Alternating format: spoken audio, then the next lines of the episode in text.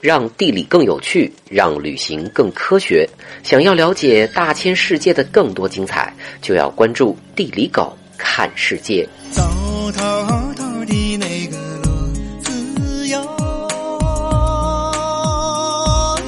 三盏盏的那个灯，还有带上的那个。黄土高原位于中国黄河中游，西起乌梢岭。东至太行山，位于秦岭北路和长城一线之间，包括今天陕西、山西、宁夏、甘肃、河南、内蒙古和青海的一部分。海拔一千至两千米之间，大部分地区被黄土覆盖，覆盖厚度一般在十几米到数百米之间。最厚的地区在兰州，达三百米以上。中国黄土高原是世界上黄土分布最广、厚度最大的地区。关于黄土高原的成因，科学界众说纷纭。大多数人普遍接受的是大风刮来的。在二百五十万年前，青藏高原还是大海的时候，这里曾经是水草丰美的湿润地带。青藏高原的隆起，导致中国西北地区逐渐变成沙漠和戈壁，地表的粘土和粉沙颗粒被西风带带到三千五百米以上的高空向东移动。路上偶遇从海洋来的东南季风，沙尘就变成土雨降落，年复一年堆积，形成了黄土高原。黄土因为质地疏松、矿物质丰富，成为中国农业的发祥地。山西南部是炎黄两地的创业孵化地，黄地这个名字就是源于土的颜色。如果在东北创业，估计就叫黑地了。传说农业鼻祖后继大哥就在陕西七水河畔教民家墙。几千年前，黄土高原就广泛种植大麦、小麦、黍、稷等粮食作物。其中，黍稷也就是黄米和小米，它们的种植面积最大。至今，甘肃牛肉面、陕西臊子面、山西刀削面等等各种面食，依旧是高原美食的主流。人们生活在黄土覆盖物上挖出的窑洞里，因为土层深厚，窑洞冬暖夏凉。黄土高原也成为中国古代文明的摇篮。祖祖辈辈生活在这片黄土地上的人们过得富足又豪迈。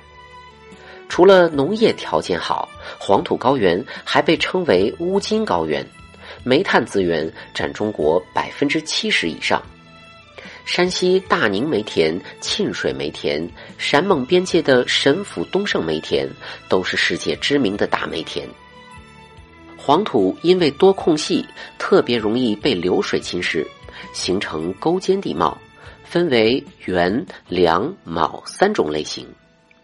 黄土圆是指黄土堆积的高原面，四周是沟谷，就像一块蛋糕。因为地势平坦，是人类活动和农业种植集中的地区。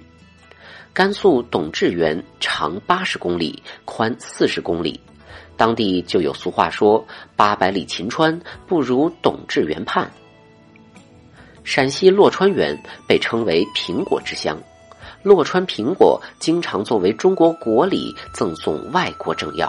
哇哦！黄土源被流水切割，出现了黄土梁，就像被切成一条条的蛋糕。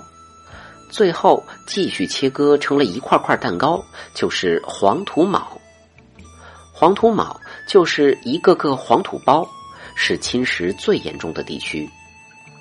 自秦汉以来，陕北、晋北、陇东一带常年驻兵大量移民，人类垦殖草原、砍伐林木，草原森林植被全部被破坏，加速流水侵蚀。每平方公里的土地上，每年被流水冲走三百到四百吨土壤，土层厚度损失零点二到一厘米。黄土高原成为世界上水土流失最严重的地区。地表千沟万壑，支离破碎，土地越来越贫瘠，进入一个广收薄种、薄收更广种的恶性循环。更糟糕的是，黄土流失还把咱母亲河搅黄了。黄河成为世界含沙量最大的河流，百分之六十的泥沙来自山西、陕西黄土高原河段。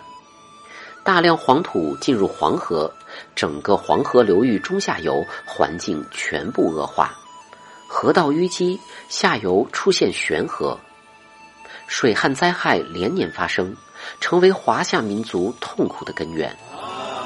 从风吹麦浪到饿殍遍野。在近几十年内，整个国家才意识到绿色生活对于我们这个民族甚至千秋万代的意义。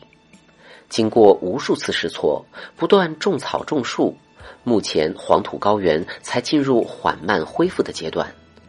百万年的风尘刻画，几千年的民族兴衰，漫漫尘世中，希望青山绿水永远是家乡最初也是最美的样子。以上就是今天的全部内容，让地理更有趣，让旅行更科学。想要了解大千世界的更多精彩，就要关注地理狗看世界。你若是我的。